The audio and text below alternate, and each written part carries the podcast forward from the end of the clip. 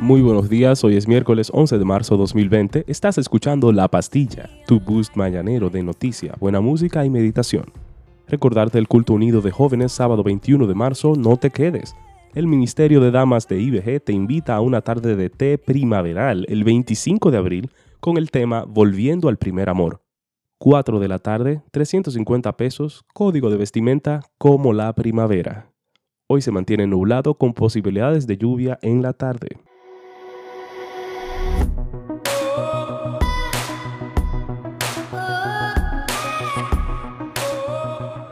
El ex vicepresidente de Estados Unidos Joe Biden se ha impuesto este martes al senador Bernie Sanders en Michigan, según ha adelantado Associated Press, en base a la contundencia de los resultados de su propio sondeo a pie de urna y de los primeros datos del recuento.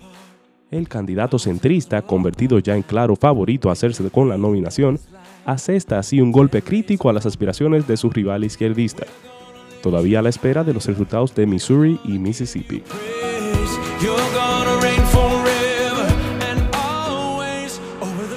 El Ministerio de Educación se declaró ayer en sesión permanente ante la presencia aquí del coronavirus y anunció la elaboración de una guía de estudios a distancias como eventual medida de contingencia.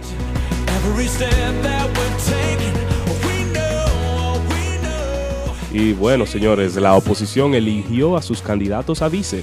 Luis Abinader va con la empresaria y activista social Raquel Peña, Leonel sería acompañado por Sergia Elena, quien tiene una prolongada carrera política y en la actualidad ocupa el cargo de vicepresidenta del Partido Reformista. Guillermo Moreno decidió llevar como su compañero a Agustín Morel, quien es oriundo de Santiago e inició su trayectoria política en Alianza País desde su fundación.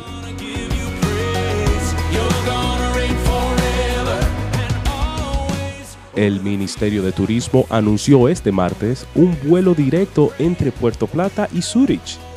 La aerolínea suiza, suiza Edelweiss viajará los martes a partir del 3 de noviembre.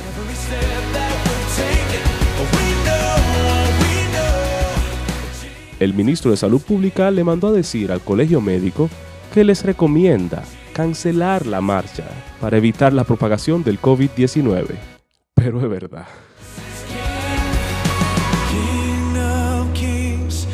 La central termoeléctrica Punta Catalina será inaugurada el próximo martes 17 de marzo. El acto se llevará a cabo en la sede de la planta ubicada en Baní, provincia Peravia. La información fue confirmada por la Presidencia de la República, indicado que la inauguración a cargo del presidente Danilo Medina tendrá lugar a las 10 de la mañana el próximo martes.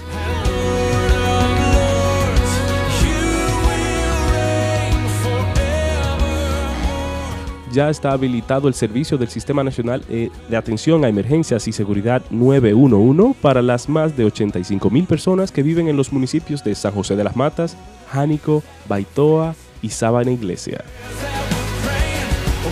Ojalá no se le olvide el número 911.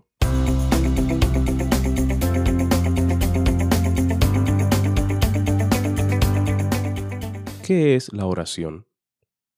La oración es el ofrecimiento de nuestros deseos a Dios en el nombre de Cristo por la ayuda del Espíritu Santo, con la confesión de nuestros pecados y reconocimiento agradecido de sus misericordias. Aquí vemos tres verdades centrales acerca de la oración. Orar es comunicar nuestros deseos a Dios, nuestro Padre. Orar no es simplemente pensar en Dios o tener preocupaciones. Más bien, orar es expresar a Dios la necesidad de nuestro corazón. En su libro La teología de la oración, B. Palmer afirma que la oración es el lenguaje en el que las criaturas expresan su dependencia. Aquellos que no perciben sus necesidades realmente no oran.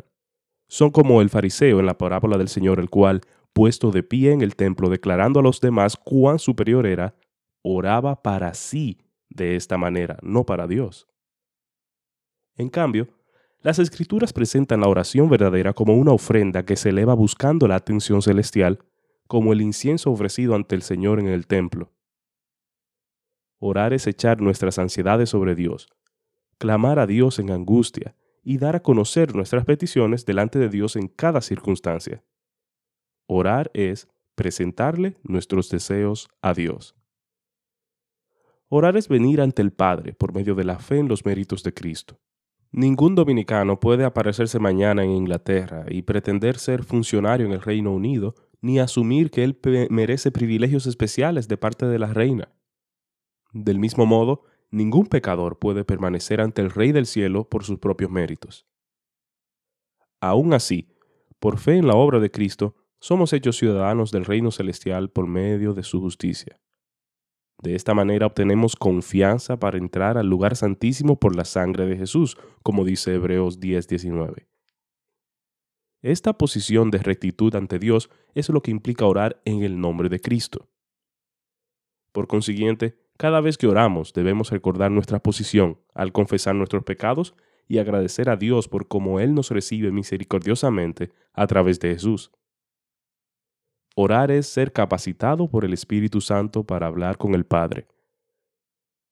En el momento mismo de nuestra conversión, el Espíritu Santo que regeneró nuestros corazones también nos selló como hijos adoptados de Dios. Él puso en nuestros corazones el clamor de un niño pequeño a Dios, que dice, Abba Padre. El Espíritu luego continúa ayudándonos a orar, proveyendo oraciones que fueron registradas para nosotros, llenándonos con alabanzas bíblicas y ayudándonos cada vez que pedimos al Padre. Cuando nuestro sufrimiento es demasiado grande como para expresarlo con palabras, el Espíritu incluso gime por nosotros. El Espíritu Santo es el aliento mismo de las oraciones de la Iglesia. En conclusión, orar es tener el aliento del Espíritu ayudándonos a comunicarnos, la sangre del Hijo abriendo el camino y el oído del Padre sintonizado a cada una de nuestras súplicas. Nuestro Dios Trino provee todo lo que necesitamos para orar.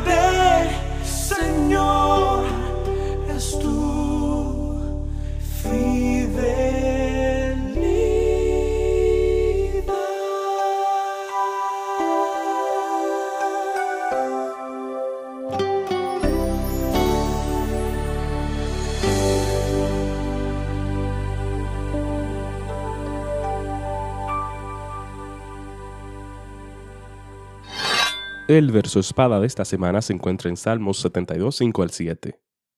Que te teman mientras dure el sol y la luna por todas las generaciones. Descienda él como la lluvia sobre la hierba cortada, como aguaceros que riegan la tierra. Florezca la justicia en sus días y abundancia de paz hasta que no haya luna. Salmos 72, 5 al 7.